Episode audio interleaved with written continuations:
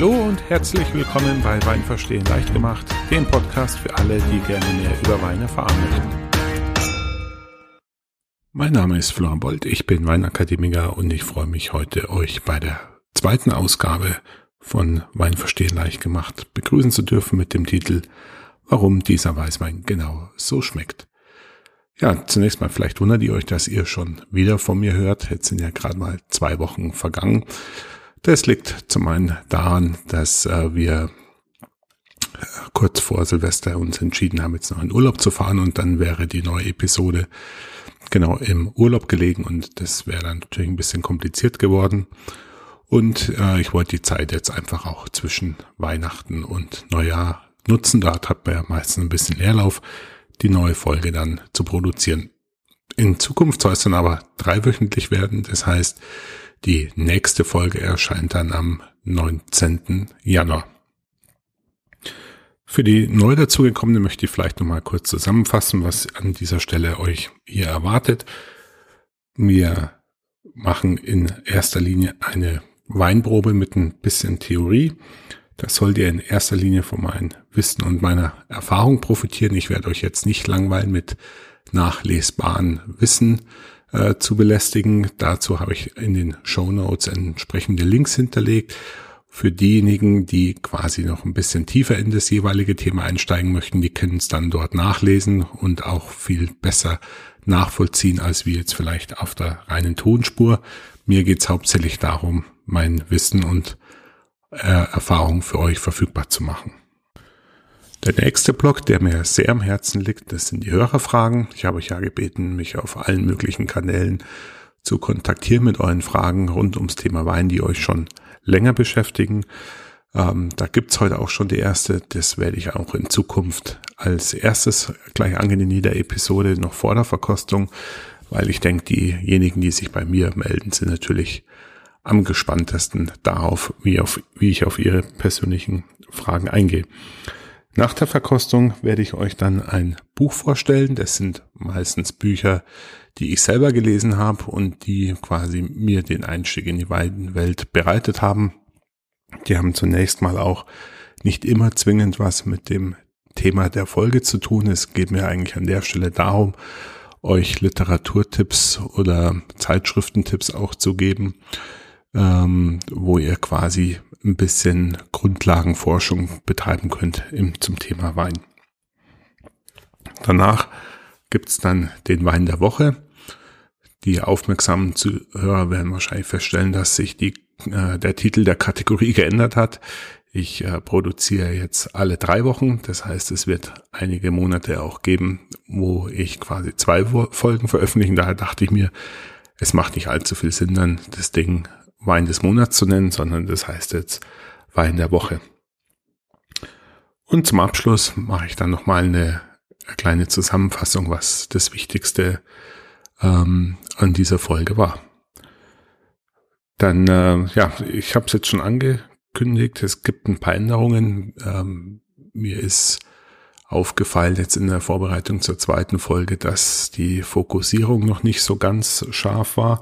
Das hat jetzt zur Folge, dass ich eigentlich vorhab, in jeder Episode nur zwei Weine zu verkosten, nicht drei. Es ist jetzt insofern vielleicht ein bisschen blöd, weil der ein oder andere schon den dritten Wein, den Rotwein, den wir heute nicht besprechen werden, schon besorgt hat. Das macht aber auch nichts, weil der kommt dann in der dritten Folge dran. Also die erste Änderung wird sein, in Zukunft nur zwei Weine pro Folge. Dann die Umbenennung, Wein der Woche habe ich schon gerade erwähnt. Und ähm, dann wird es noch äh, als Teaser quasi geben eine Zusammenfassung ganz am Anfang der Sendung, sogenannte Key Facts, um was es in der Folge geht. So ein bisschen der amerikanische Buchstil, das quasi schon auf der ersten Seite immer Kapitel zu lesen ist, was man, wenn man es liest, am Schluss wissen wird. Das finde ich, glaube ich, eine ganz gute Idee, damit man sich schon mal mental darauf vorbereiten kann, um was es im Detail heute gehen wird. Und dann habe ich noch eine Frage an euch. Ich habe äh, mir nochmal Gedanken gemacht, wie man den Podcast ein bisschen aufpeppen kann. Habe da auch meine liebe Frau wie immer zu Rate gezogen, weil sie eigentlich immer die besten Ideen hat.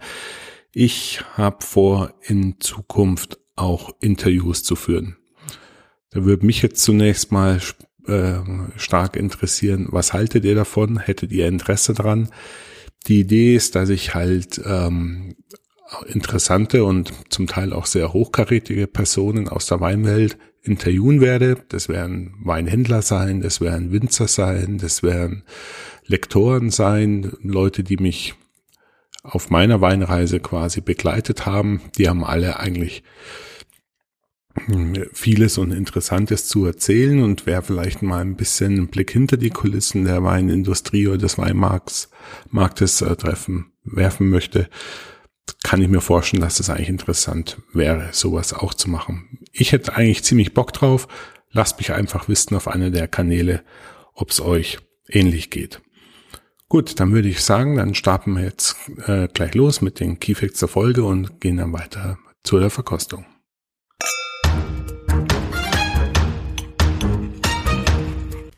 So, dann starten wir mal mit den Keyfacts, den Kernaussagen der heutigen Folge. Ja, da müssten wir eigentlich noch fast einen Tusch hier einbauen, weil das ja quasi das Highlight der ganzen Folge ist. Also die drei Keyfacts der Folge ist zum einen die Aromen kann man in drei Kategorien einteilen. Das wären zum einen die sogenannten Primäraromen. Das sind die Aromastoffe, die aus der Frucht der Weintraube kommen.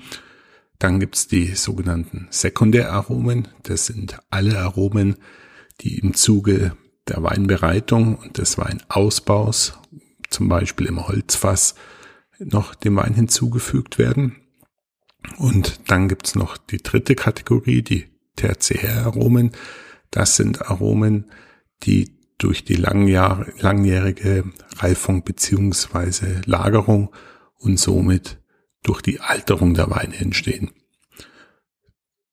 Der zweite Key Fact ist die Gründe, warum Weine überhaupt im Holzfass ausgebaut werden.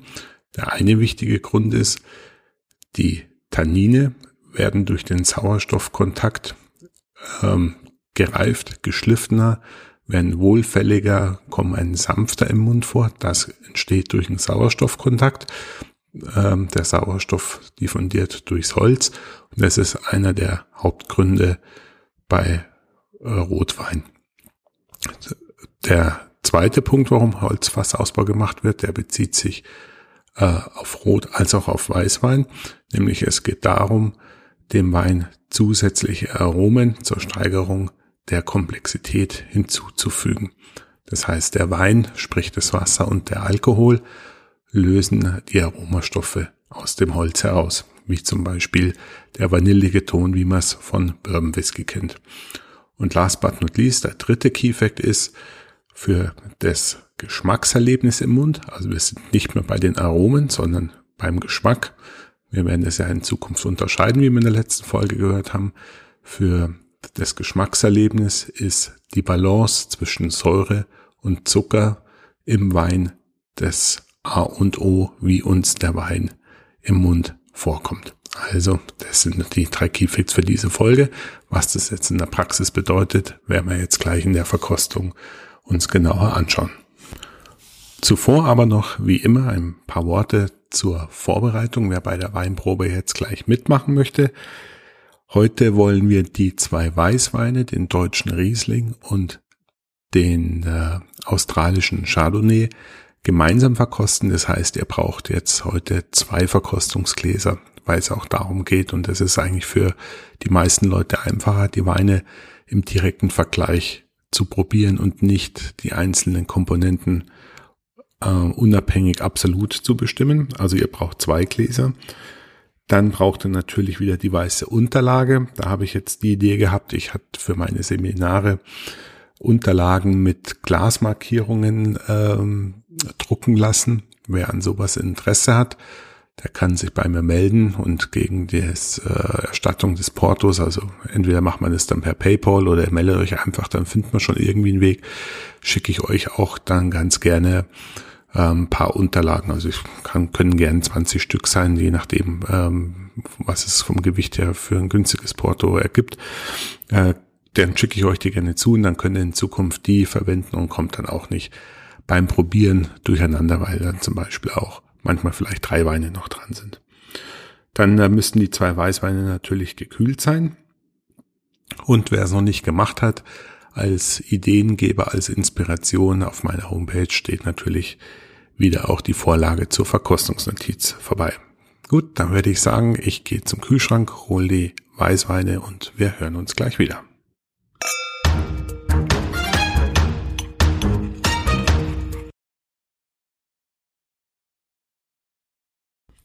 So, nach der ausführlichen Einleitung würde ich jetzt sagen, wir widmen uns einfach der Sache, warum wir hier alle hier sind, nämlich dem Verkosten der beiden Weine heute. Bevor es richtig losgeht, würde ich nochmal ganz gerne zwei Takte zu den beiden Weinen sagen und warum ich die ausgewählt habe. Die beiden Weine, wenn ich jetzt nicht komplett falsch in meiner Vorbereitung lag, sollen eigentlich die zwei Pole im Weißweinbereich darstellen. Riesling zunächst mal ist ja Deutschlands Aushängeschild. Die Rebsorte zeichnet sich durch ganz hervorragende Eigenschaften aus und äh, ja, verleiht den Wein insbesondere aus Deutschland einen unverwechselbaren, ganz besonderen Stil. Dazu würde ich zum Beispiel die äh, starke Aromatik der Rebsorte zählen. Es ist eine sehr aromareiche, sehr komplexe Rebsorte. Das Geschmacksprofil ist eigentlich unverwechselbar. Oft hat man grüner Apfel, Pfirsich und so weiter an Aromen. Es hat eine, der Riesling hat eine sehr prägnante Säure. Das zeichnet ihn aus Wein aus, egal ob man es jetzt mag oder nicht. Und die Weine können auch wegen der hohen Säure und auch den teilweise hohen Restzucker auch ein biblisches Alter erreichen. Die Rebsorte eignet sich also, um eine ganze Latte an verschiedenen Weinstilen zu erzeugen. Die, äh, der Chardonnay ist da eigentlich ähm, genau das Gegenteil davon. Der Chardonnay zählt man zunächst mal zu den halbaromatischen Rebsorten. Das heißt, die Frucht bringt selber nicht so ein ja, überbordendes Bouquet an Aromen, wie es wir jetzt beim Riesling gleich sehen werden. Der Chardonnay hat auch nicht ähm, diese knackige Säure wie der Riesling. Aber nichtsdestotrotz würde ich sagen, Chardonnay ist einer der ganz großen Weißwein-Rebsorten. Er kommt auch wie viele andere Rebsorten aus Frankreich und ähm, ist dort verantwortlich für die bekanntesten Weine im Weißweinbereich überhaupt. Er spielt eine große Rolle in der Champagnerherstellung erzählt ähm, zu den Burgunderrebsorten. Das ist auch seine eigene Heimat. Und am bekanntesten ist er da natürlich im weißen Burgunder. Das ist jetzt nicht die Rebsorte, sondern es ist der Weißwein, der aus dem Burgund kommt. Das bezeichnet man dann aus weißen Burgunder, ist aber aus Chardonnay gemacht. Dazu kommt dann noch Chablis aus ganz bekannte äh, Herkunft für Chardonnay-Weine. Er hat jetzt die letzten Jahre durch den übermäßigen Holzfasseinsatz in der neuen Welt ein bisschen an Ansehen gelitten, aber ich würde sagen, für mich nach wie vor einer der ganz großen Weißwein-Rebsorten. Ist aber in vielerlei Hinsicht, wie wir jetzt vielleicht auch gleich im Glas erkennen werden, in vielerlei Hinsicht das genaue Gegenteil vom Riesling. Aber nicht nur in seinem Geschmacksprofil, auch die Weine an sich unterscheiden sich. Der Riesling ist, wie gesagt, ein typisch deutscher Vertreter und der Chardonnay kommt aus der neuen Welt, aus Australien und hat im Gegensatz zum reduktiven Ausbau des Rieslings. Das heißt, der Wein wurde im Stahltank gemacht, vergoren, ohne Sauerstoffkontakt wurde der Chardonnay im sogenannten Holzfass ausgebaut. Das heißt, oxidativer Ausbau, das verleiht dem Wein dann zusätzliche Komplexität und lässt dem Wein schon während der Reifung im Holzfass ein Stück weit reifen. So, dann würde ich sagen, dass der einleitenden Worte sei genug. Wie gesagt, ich würde gern die beiden Weißweine parallel verkosten. Das heißt, ihr braucht jetzt, wie gesagt, zwei Weißweingläser. Und äh, in dem, das linke Glas schenke ich zunächst mal den Riesling ein.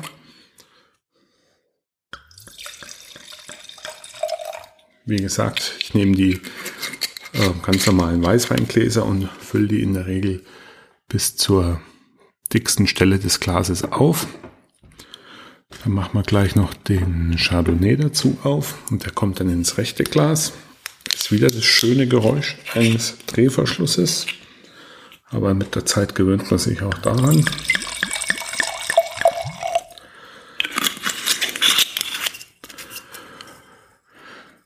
So, und im direkten Vergleich sieht man schon mal, dass der Chardonnay im Glas ähm, deutlich gelber rüberkommt wie der Riesling. Das ist schon der erste Hinweis darauf, dass der Chardonnay möglicherweise im Holzfass gelegen sein kann. Ansonsten sind beide Weine wieder ganz klar, wie man es erwarten möchte.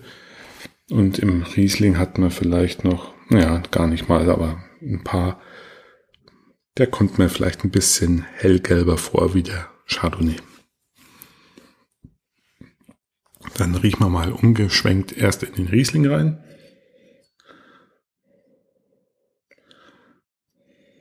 Ja, also in der Nase umgeschwenkt, ganz typisch das Pfirsicharoma, grüne Äpfel, etwas Quitte vielleicht.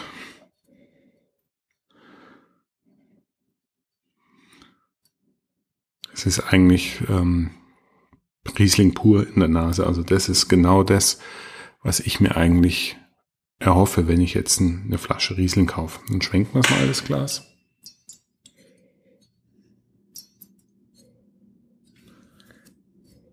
Ja, dann kommt die im geschwenkten Zustand kommt vielleicht die Zitrusfrische noch ein bisschen mehr raus.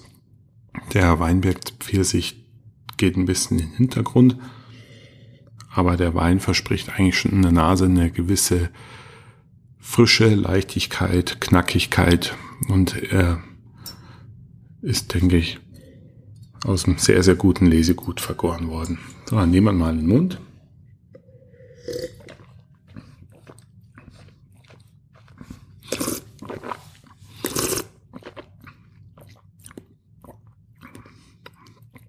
Also das erste, was mir jetzt ein, auffällt, ist, dass es eigentlich auch im Mund ein sehr klassischer Riesling ist. Ähm, das zweite, was mir auffällt, ist, dass die Säure im ersten Moment eigentlich gar nicht so im Vordergrund steht. Das ähm, lasse ich mich jetzt aber nach den ganzen Jahren Ausbildung nicht mehr aufs Glatteis führen.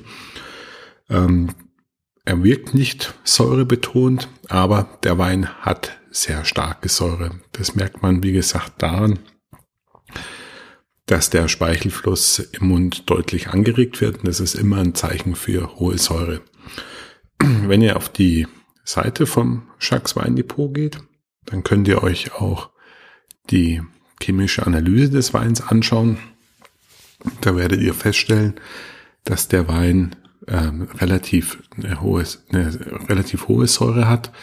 Wir bewegen uns dort im 8 Gramm Bereich. Das heißt, das ist schon relativ knackig, aber der Wein hat eben auch relativ viel Restzucker. Und das ist ein sehr wichtiger Aspekt, weil der Restzucker die Süße des Weines mit der Säure immer in Balance steht, beziehungsweise ein Gespann bildet. Das kann der Winzer bestimmen, wann er die Vergärung abbricht, wie viel Restzucker enthalten sein soll in dem Wein. Und manche machen das beim Riesling eigentlich ganz gerne, dass ähm, viel, also im Verhältnis viel Restzucker enthalten bleibt. Der Wein ist ja nach wie vor als trocken deklariert. Das geht in Deutschland auch bis äh, 9 Gramm pro Liter Zucker. Und ähm, ja, das hat der Winzer jetzt hier eigentlich ausgenutzt. Er kann den Wein noch als trocken verkaufen, aber rein sensorisch merkt man natürlich, dass der Wein nicht absolut trocken ist. sondern dass er versucht hat, mit dem Restzucker die ganz spitze Säure etwas abzumildern, dem einen gefälliger zu machen.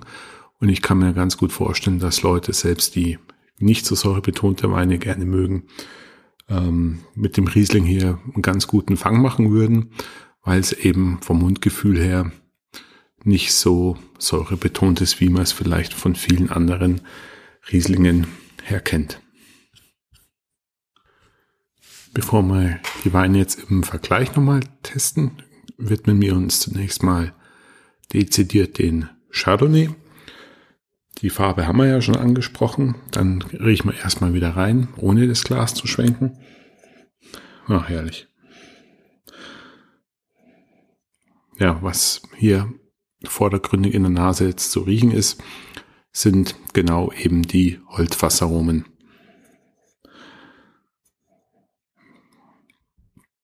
Es hat stark was von Vanille. Im ersten Moment hat es mich auch fast an ein Whiskyfass erinnert. Das sind ja letzten Endes auch Eichenfässer. Die werden zum Teil auch von Weinproduzenten angekauft für die Whiskyproduktion. Deswegen ist die Assoziation jetzt gar nicht so auf, aus der Luft gegriffen. Ein bisschen Limette kommt noch durch von der Frucht. Aber in erster Linie kommen hier eben die Düfte von äh, dem Holzfassausbau, die Vanille, wie gesagt, auch ähm, ja, Noten, die an Milchprodukte erinnern. Da gehe ich gleich drauf ein, woher die nochmal kommen. Aber so, ein bisschen Sahne, Banane kommt ganz gut noch dazu. Das steht auch lustigerweise, sehe ich gerade so in der Beschreibung. Ja, so ein bisschen Limette kommt vielleicht noch zum Tragen. Ja, dann schwenken wir mal das Glas und schauen, wie es sich da zeigt. Ja, geschwenkt kommt jetzt die Frucht stärker hervor und die Holzaromen treten ein bisschen in den Hintergrund. Dann probieren wir mal.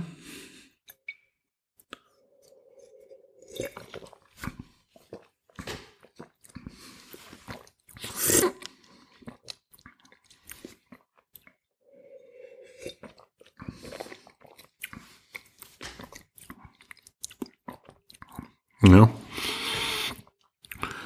Also mich erinnert es auch so ein bisschen an Werthers Echte, diese Sahnebonbons. Mm, die Frucht vom Chardonnay ist schon, ja, die muss schon ein bisschen kämpfen, um gegen das, ja, extrem will ich jetzt nicht sagen, aber durch den durch, äh, ja, durchaus starken Holzfasseinsatz. Die Frische ist noch ein bisschen da und ähm, im direkten Vergleich ist es jetzt interessant, weil ich eigentlich finde, dass der Wein sensorisch vielleicht sogar im ersten Moment ein bisschen saurer ein vorkommen kann. Wenn man jetzt auch hier nochmal in die Analysewerte schaut, dann sieht man, die Säure ist, ist die Gesamtsäure ist bisschen mehr als die Hälfte wie beim Riesling, aber der Restzucker ist minimal. Das heißt, äh, der Wein ist total trocken, auch wenn er durch die Cremigkeit und die ähm, milchigen, ja, man sagt da vielleicht das Fach, der Fachbegriff ist malolaktische Noten. Das malolaktisch kommt aus dem Lateinischen und heißt eben, äh, weist auf den Wortstamm Milchen, weil ähm, dort nämlich Bakterien, die relativ Rasse Apfelsäure in Milchsäure umwandelt und dadurch entstehen Aromakomponenten, die wir normalerweise mit Milchprodukten assoziieren. Also da kann es wie gesagt Sahne sein, das kann Joghurt sein, das kann aber auch eben so wert das echte in die Richtung gehen. Buttercreme haben sie hier geschrieben bei dem Wein. Also alles, was so ein bisschen in diese milchige Ecke geht, kommt durch diesen ähm, Verwandlung der Apfelsäure in Milchsäure. Obwohl er der Wein es hat und die Säure ein bisschen ähm, sanfter uns erscheint, ist es aber doch so, dass durch den nicht vorhandenen Restzucker der Wein im ersten Moment ähm, eben säurebetonter rüberkommt wie jetzt der Riesling, was eigentlich anhand der Rebsortenstilistik gar nicht sein dürfte. Aber der Wein ist eben trocken, hat immerhin auch noch knapp fünf Gramm Säure. Der Riesling ist fast schon halbtrocken, hat äh, 8 Gramm ähm, Restzucker und eine Säure von 7,5. Daran sieht man jetzt schon, äh, was ich eigentlich demonstrieren wollte. Der Riesling ist nicht ganz trocken. Der Chardonnay ist total durchgegoren, hat fast gar keinen Restzucker. Der Riesling setzt den Fokus auf die sogenannten Primäraromen. Das sind die Aromen, die ausschließlich aus der Weinrebe kommen, von der Weinbeere, wird im Stahltank ausgebaut, so dass ähm, die Aromen und der Wein nicht mit Sauerstoff in Kontakt geraten. Und somit davon spricht man dann von dem reduktiven Ausbau.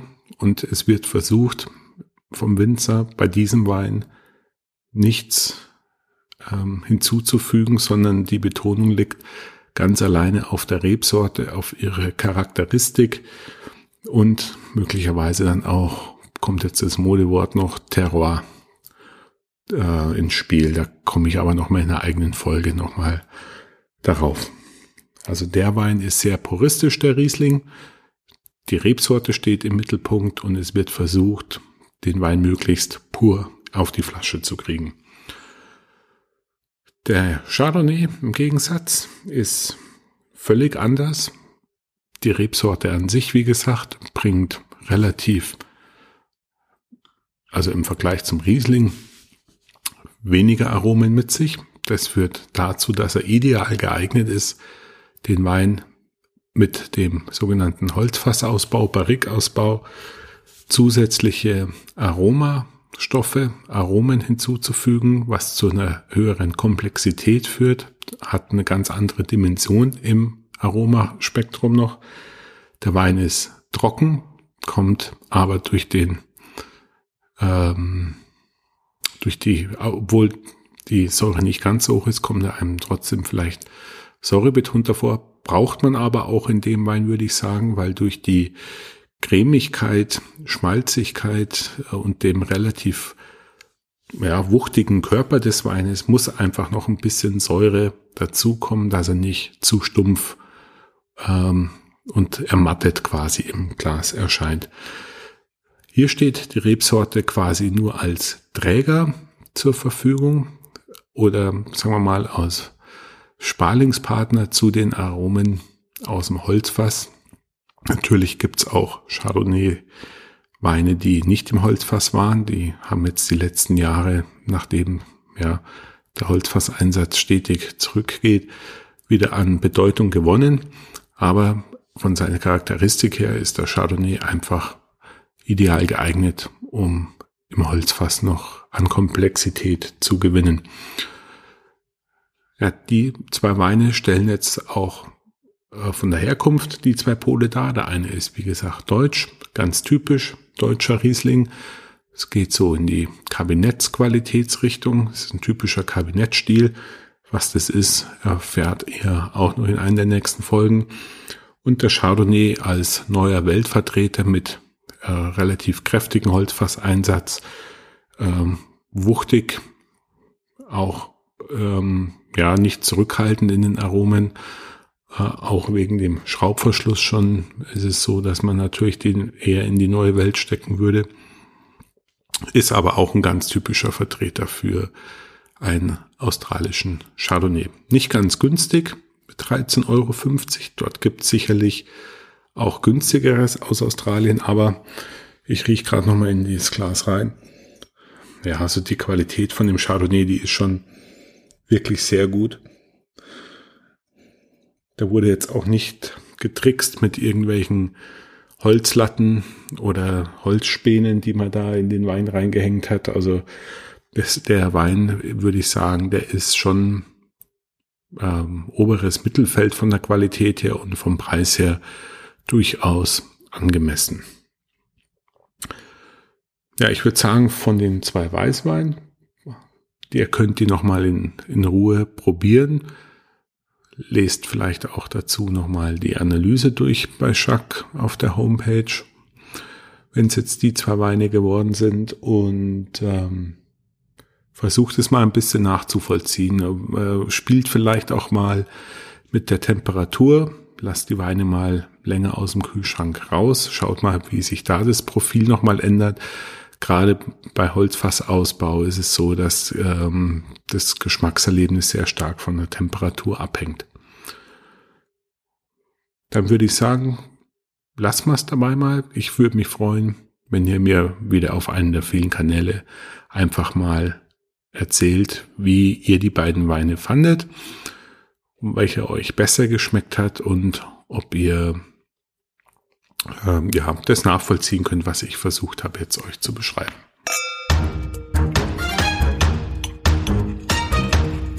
So, die Buchempfehlung der heutigen Ausgabe kann man quasi als Vertiefung zum letzten Buch verstehen. Und zwar würde ich euch sehr das Buch Der Weinatlas ans Herz legen. Das Buch wurde verfasst von zwei der absoluten Top-Autoren in der Weinwelt, Hugh Johnson und Chances Robinson. Letztere ist eigentlich, ja, wie soll man sagen, ähm, die Weinpäpstin schlechthin. Sie ist natürlich Master of Wine, hat etliche Publikationen herausgegeben, ähm, betreibt eine eigene Homepage, hat ein eigenes Verkostungssystem entwickelt. Also die Dame, die in London lebt, ist sicherlich ähm, ja einer der Top-Leute in der Weinwelt und bei jedem Buch, wo sie eigentlich mitgearbeitet hat, kann man davon sicher sein, dass das ein äh, sehr hilfreiches, sehr aussagekräftiges, sehr informatives, aber auch unterhaltsames Buch ist. Gleiches gilt eigentlich fast für Hugh Johnson, ähm, seines Zeichens ja, vielleicht der auflagenstärkste Weinautor, bringt auch Weinführer raus jedes Jahr. Da komme ich aber noch mal in anderen Folgen drauf zurück. Ähm, hat auch einen ganz großen Namen und ähm, denke ich mal mit seinen Veröffentlichungen trägt er auch in großen Stil dazu bei, was die Leute auf der ganzen Welt trinken. Gut, der Weinatlas an sich ist, das ist mittlerweile schon die äh, ich glaube, sechste Ausgabe, muss ich gerade nochmal nachschauen. Die, ähm, ja genau, das ist die äh, fünfte oder sechste Ausgabe schon. Die erste, glaube ich, ähm, kam 1972 schon auf den Markt. Und ähm, ja, also ich, ich sehe es als, als Grundlagenbuch an, weil man einfach dort die Herkünfte aller möglichen Weinstile sich genau anschauen kann und äh, visualisieren, wo die Weine herkommen, wie die Anbauregionen aufgeteilt sind. Je nach Detaillierungsgrad geht es dann sogar runter bis in die einzelnen Grüß im Burgund zum Beispiel. Ich finde das Buch gut gemacht. Die zwei Autoren, wie gesagt, ähm, sowieso ganz tolle Schreiber. Es macht Spaß, mit dem Buch zu arbeiten. Und ähm, es gehört eigentlich in jedes jeden Haushalt, der sich für Wein begeistert oder wo Wein getrunken wird. Das Buch ist auch wieder im Halbach Verlag erschienen, ist circa 400 Seiten stark. Ehrlicherweise ist es nicht ganz billig, äh, kostet circa 50 Euro, aber ich denke, es ist jeden Cent wert. Und den dazugehörigen Amazon Affiliate Link findet ihr wieder in den Show Notes. Wenn ihr das Buch über diesen Link bestellt, äh, unterstützt er mich da mit ein paar Cent ähm, für die Umkosten hier für diesen Podcast. Würde mich freuen, wenn ihr den Link nutzt und euch das Buch kauft und natürlich mir auch Feedback gebt, wie ihr das Buch findet, wenn ihr es euch gekauft habt.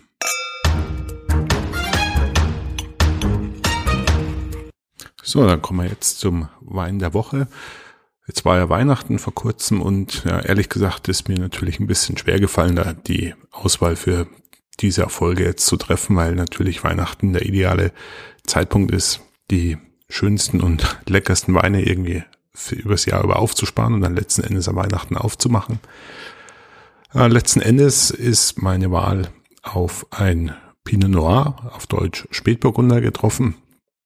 grundsätzlich bin ich mittlerweile eigentlich ein Spätburgunder-Fan. Es war am Anfang gar nicht so, weil die Weine in aller Regel etwas ja, zurückhaltend daherkommen, nicht so aufdringlich sind, zum Teil schwierig zu verstehen. Man braucht ein bisschen Zugang und vielleicht auch ein bisschen Hintergrundwissen, um wirklich Gefallen an den Weinen zu finden. Aber nichtsdestotrotz ist Spätburgunder oder sie gilt auch allgemein aus die ähm, edelste und auch anspruchsvollste Rebsorte und ähm, zum Beispiel auch die Weine aus dem Burgund, wo der Spätburgunder herkommt, zählt unter den Weinen weiß als auch rot eigentlich zu den besten der Welt.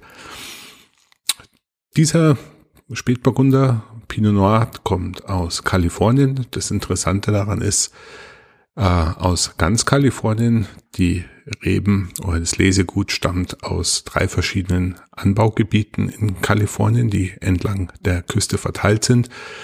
Das Wort Miami, was auf der Flasche steht, auf dem Flaschenetikett, das bedeutet in der Indianersprache von dem Stamm, der dort gelebt hat, äh, Küste. Und ähm, ja, die Hersteller haben versucht, quasi den Charakter von den verschiedenen Anbauregionen in Kalifornien angefangen in Santa Barbara, ganz im Süden, entlang der Küste bis Monterey, was äh, südlich von San Francisco liegt, irgendwie einzufangen. Die Stilistik entspricht jetzt nicht unbedingt das, was man in Rheinhessen oder in Deutschland oder auch in Frankreich hat. Der ist eigentlich sehr kräftig im Geschmack, auch ungewöhnlich äh, farbintensiv, hat aber eine sehr komplexe Aromatik, ziemlich würzig insgesamt, weniger die zu erwartende Kirschnote, hat eine sehr, sehr schöne Länge und macht einfach riesig Spaß zum Trinken und war ein ganz toller Essensbegleiter zu dem, was wir an Weihnachten gegessen haben. Die Flasche gibt's äh, in Deutschland für circa 25 Euro. In Amerika ist es natürlich ein bisschen günstiger gewesen. Ich hatte jetzt 2014, sprich der Wein war jetzt äh, vier Jahre alt, konnte aber noch bestimmt drei bis vier Jahre auch auf der Flasche noch liegen und weiterreifen. So viel Potenzial und Substanz hat er ohne Probleme mitgebracht. Und äh, wer jetzt gerade demnächst vielleicht in Urlaub fliegt oder die Folge jetzt schon hört und noch in den verspäteten Weihnachtsferien über Frankfurt fliegen darf, der findet den Wein auch zum Beispiel im Duty Free Shop am Frankfurter Flughafen für circa 25 Euro. Kaum zu glauben, aber wahr, die erste Hörerfrage hat mich bereits von euch erreicht. In diesem Fall zwar auf der Tonspur von meiner besten Freundin Micha, aber ich denke, es ist ein ganz guter Einstieg, weil es eine spannende Frage ist, die sich eigentlich fast alle Leute stellen. Und zwar nach welchen Kriterien ich hier meine Bezugsquellen für Wein auswähle, beziehungsweise wo ich meine eigenen Weine immer kaufe. Dazu muss man grundsätzlich sagen, dass es, dass der deutsche Markt natürlich total überschwemmt ist mit Weinhändler. Es findet sich an jeder zweiten Ecke ein Weinladen, wenn man ehrlich ist. Ähm, ich möchte jetzt da auch gar nicht so sehr drauf eingehen, wie gut oder schlecht der einzelne Händler ist. Ähm, ich mache es eigentlich so, ich versuche zunächst mal immer meine Weinbestellungen zu sammeln und schaue dann einfach auf ähm, Weinsuchmaschinen, wo die meisten Weine bei zu finden sind und bestelle dann immer die Weine gleich ähm, zu mehreren Flaschen bei den einzelnen Händlern, um mir die Versandkosten zu ersparen. Ähm, was ich ganz gerne nutze für die Weinsuche, meistens läuft so, dass ich auf irgendeinen Wein aufmerksam gemacht werde oder in einer Zeitschrift finde, dann gehe ich meistens auf wein.cc. Den Link schreibe ich euch auch in die Show Notes wieder rein und guckt zunächst mal, wo der Wein in Deutschland überhaupt zu bekommen ist. Es ist eine sehr umfangreiche Datenbank und ich würde mal gefühlt schätzen, also 95 Prozent des Weinangebots, zumindest im Online-Bereich, findet man über WeinCC. Und äh, dort findet dann auch gleichzeitig der Preisvergleich statt und die, man sieht auch in der Übersicht schon, äh, wie viel die Versandkosten sind. Ähm, für den internationalen Markt oder wenn man Weine aus dem Ausland bestellen möchte, dann taugt wein.cc nicht. In dem Fall äh, benutze ich dann meistens weinsearcher.com. Dort findet man dann zusätzlich noch Verkostungsnotizen und äh, Bewertungen aus Zeitschriften oder von bekannten Verkostern. Das ist dann eigentlich auch noch ganz interessant. Manchmal ist es aber so, dass Wein in Deutschland nicht zu haben ist und wenn man ihn im europäischen Ausland bestellen möchte, dann ist Weinsearcher eigentlich äh, ganz gut. Zu der Ausgangsfrage nochmal, ähm, wo ich die Weine bestelle. Also ich habe ein paar Versender, es sind eigentlich so viele, dass ich jetzt gar nicht auf einen konkreten eingehen möchte. Grundsätzlich, glaube ich, kann man aber sagen, dass alle großen Namen äh, gute Preise haben. Manche haben sich spezialisiert, aber ich habe noch nie schlechte Erfahrungen im Onlinehandel eigentlich bei Wein gemacht. Deswegen würde ich fast sagen, es spielt auch am Ende des Tages keine Rolle, bei wem man einkauft, sondern ähm, das Geschickteste ist einfach, die Weinbestellungen zu bündeln, um sich die Versandkosten zu sparen.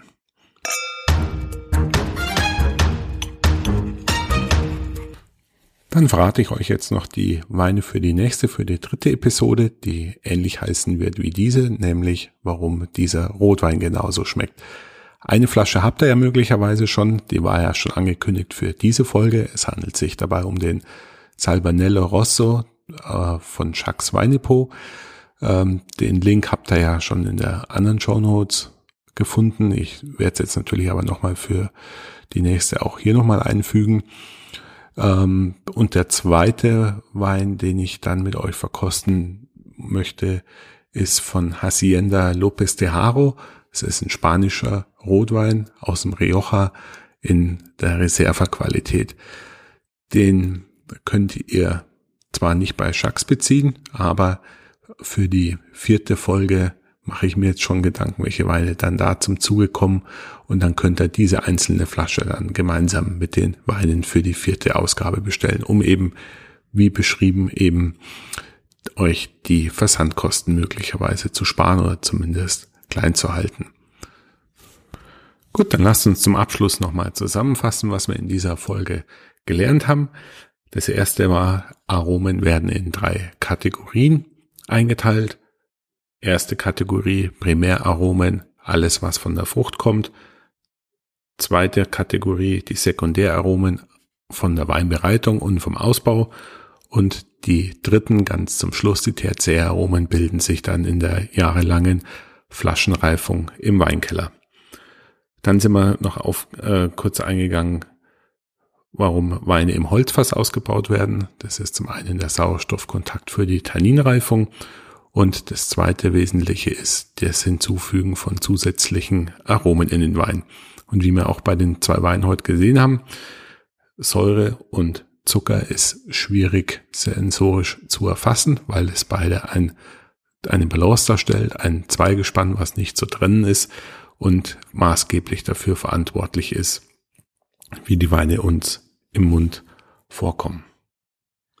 Gut, das war's schon wieder. Machen wir den Sack zu. Ich freue mich aufs nächste Mal. Wie immer hoffe ich auf zahlreiches Feedback von euch.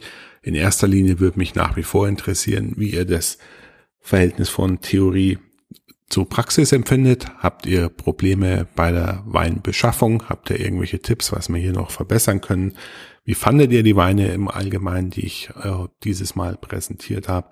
Und wie sieht's aus mit der Nachvollziehbarkeit? Dann wünsche ich euch jetzt final nochmal ein gutes neues Jahr, einen guten Rutsch, kommt's gut rüber. Wir hören uns Ende Januar wieder. Bis dahin, genussreiche Grüße aus München, euer.